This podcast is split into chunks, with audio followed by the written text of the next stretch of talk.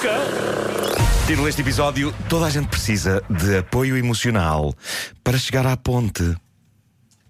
Isto é assim meio filosófico. Chegar não é? à ponte. Sim. Bom, a primeira de hoje foi-me enviada de madrugada pelo nosso caríssimo ouvinte David Fonseca, que é músico e é de leiria. Ah, sim, sim. Já ouvi. Uma, uma coisa que talvez as pessoas não saibam de David é que ele não dorme, não é? Uh, não no mau sentido, ele, ele parece-me sempre absolutamente pacífico com isso. Eu nunca lhe vi uma olheira, nunca lhe vi um bocejo e eu percebo esta opção de vida. Eu acho que uma pessoa perde demasiado tempo a dormir e, e enquanto estamos a dormir, não estamos a fazer coisas. Não estamos a. Ou seja, ele trabalha de noite e dorme de dia, é isso? Possivelmente, não, eu acho que ele não dorme. Eu, eu acho que ele simplesmente não dorme. Uh, é assim que está construído. Um, e esta noite o David mandou-me esta história para o Homem que Mordeu o Cão, história que eu só descobri esta manhã, uh, porque de facto eu, eu preciso dormir. Uh, e que é ótima e é material de que se fazem as fábulas. O que é que aconteceu? Aconteceu que a polícia viu-se obrigada a retirar de um avião. Se vocês viram isto, isto apareceu em vários uh, uh, serviços informativos. A polícia retirou de um avião que estava parado num aeroporto da Flórida uma senhora por causa da companhia inesperada que a senhora decidiu levar com ela para dentro do avião. Que companhia inesperada? Fique para saber! Chamado É teaser, não lá, é? viste Teaser. isto, Vera? Isto é, Eh, isto é tentar manter ali o ouvinte mesmo ali agarradinho. Claro, claro. Os, os passageiros do voo 1612 da Frontier Airlines já estavam todos instalados e prontos para voar quando se dá a confusão e o pânico. Pessoas começaram a querer fugir, o que prova que as pessoas também são umas esteriquinhas. Mas pronto, foi, foi Umas? esteriquinhas. Mas eh, foi o suficiente para que viessem buscar a senhora, que ainda ofereceu eh, resistência, mas acabou por sair do avião. A questão é que a senhora tinha levado com ela para dentro do avião um esquilo. E foi o esquilo que gerou o pânico. Eu não sabia que esquilos geravam pânico. E quando as autoridades disseram à senhora: "Ah, ah, Desculpa, senhora, tenho de deixar o esquilo em terra, a senhora explicou: Não posso, pois o esquilo é o meu apoio emocional. Ah, bom. Agora, isto não é assim tão descabido na realidade, porque esta figura de animais de apoio emocional existem em algumas companhias aéreas para as pessoas que têm medo de voar ou que estão tristes por partir. Ah, para suportarem É melhor. isso, e geralmente posso levar tipo um cão não muito grande. Uh, dá para ser levado. A novidade aqui foi uma senhora ter apanhado um esquilo que aparentemente se afeiçoou à senhora e lá estava ele ao colo dela, Mas é que gerando. eles não param quietos. Pois é, também é verdade. Mas este esquilo aparentemente estava muito afeiçoado à senhora. Ah, e criou-se o pânico no avião, porque claramente as pessoas que iam no avião nunca cresceram com. Pedro Ribeiro, nunca cresceram com. Com. Vera, tu sabes o que era, que, Ah, não, que era não. Bunny Flappy? Não, não, não. Bana e Flappy. Vera, tudo o que precisas saber é que era uma série com 2 esquilos. Pois eu ia perguntar-te isso, eram dois esquilos. Eram 2 esquilos, eram 2 esquilos, eram 2 esquilos, um deles tinha sido criado por uma gata. Se nem tu te lembras. Eram 2 esquilos. Bana e Flappy eram 2 esquilos. Bana é também um cantor africano. Ah, pois é. Mas Bana e Flappy eram 2 esquilos. Ah, e se agora tu descobres que não são esquilos, o meu mundo rui. Do verbo ruir, não o nome Bunny ruir. Flappy.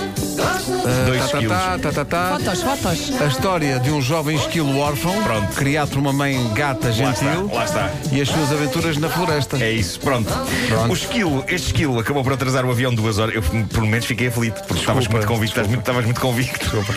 Não, não, é que o meu mundo iria ruir, epá, porque para mim sempre foram esquilos. Eu, aliás, eu tinha os bonequinhos do Bunny Flappy. Ah. Ah, o esquilo acabou por atrasar o avião duas horas. O quê? Mas, sim, este, este, o esquilo gate. Mas a senhora e o esquilo acabaram por conquistar a simpatia de muita gente. E há um vídeo em que a senhora, que está numa cadeira de rodas, está a sair do avião de punho cerrado e de Como ar quem convicto. diz. Ela Exato, exato. Parece o Tom Cruise naquele filme Nascida 4 de Julho. Ah, esta mulher ficou com o seu esquilo e está a lutar para que todos nós, um dia, possamos viajar em aviões com os nossos esquilos de apoio emocional. Os nossos banas, os nossos flappies, os nossos ticos, os nossos tecos, os nossos. eh, Não me lembro mais nenhum esquilo. Não, mas da ok, mas a ideia está lá, não é? Está, está, está está. lá. Não precisamos de mais skills do que este. Eu fui feliz com bana, flap, tico e teco. Um Mas eu não sabia que era perfeitamente possível, que, que era possível, enfim, as pessoas recorrerem a animais e viajarem com eles Parece como que em suporte. algumas suporte. companhias parece que, que é, que é permitido. Mas Sim, também depende sim, dos sim. bichos, não é? Também, também, claro. Mas, mas um esquilo, Não sim, podes entrar com um gorila, não é? Tens de pagar bilhete, se calhar. Bom, eh, e quando uma pessoa começa por querer saber o caminho para um sítio, e, quando dá por isso, está a divorciar-se. Então, Esta história chega do Peru. Um homem precisava de saber qual o melhor caminho para chegar a uma ponte na capital, Lima. Então usou essa invenção fenomenal que é o Street View. O Google Street View é incrível. Eu chego a usá-lo, não sei como é que é convosco, mas eu uso para matar saudades de sítios onde não vou há anos. eu não sei, sério? se- não sei Faz se mais isso? alguém tem essa abordagem nostálgica ao Street View, mas eu, eu adoro aquilo. Epá, adoro aquilo. Vou a sítios da minha A infância. partir de agora, se calhar, vou-me lembrar. Uh, é mas este senhor, uh, este senhor peruano, estava a usar o Street View para um objetivo concreto, que era perceber o melhor caminho para chegar à tal ponte. Então ele está em frente ao ecrã do computador, a mover a câmara do Street View, a avançar pelas ruas e a dada altura vê, numa das fotografias do Street View, num banco de jardim, alguém familiar. A Google põe um filtro em cima das caras das pessoas, não é? para não Exato, serem para não conhecidas. serem reconhecidas. Mas o homem reconheceu a combinação de roupas, o formato do corpo. Era a mulher dele, imortalizada no Street View, sentada num banco de jardim.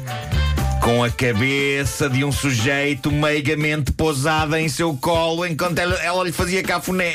oh, dias. E não era o irmão, de certeza. O homem. Não era, não. não, não.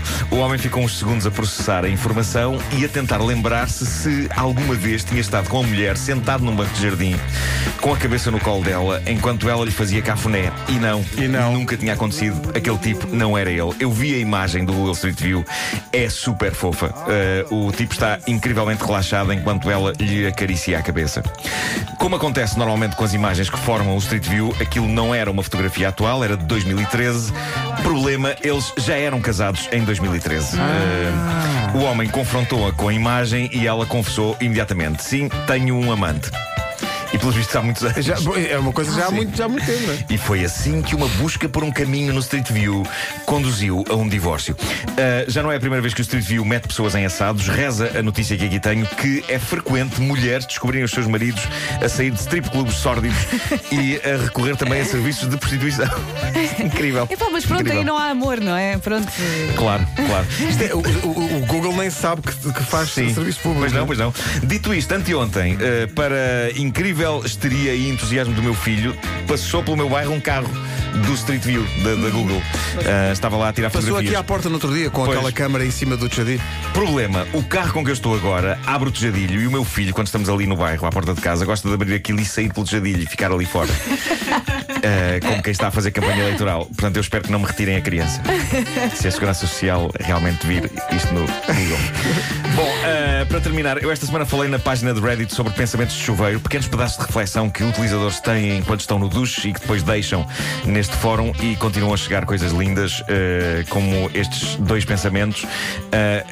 Com a quantidade de jovens que hoje sofrem de alergias, as armas biológicas do futuro serão feitas com lactose, amendoins e glúten. Mas é mesmo. Ah, faz todo sentido, faz todo Mas é sentido. mesmo. E há mais esta: a primeira pessoa na história que fez um plágio do trabalho de outra foi original. Mas olha, Já isso é quase filosófico. A pessoa, que, a pessoa que inventou o plágio Foi original. foi original. A pessoa que plagiou a seguir a essa imitou esta. São frases fortes, mas não chegam à excelência de Amilcar hoje. Pois não. Claro, claro. Pois não. A Recorda lá, ciumeira. Exato. A ciumeira é um esguiche de limão nos olhos do amor. Perfeito. Pois é.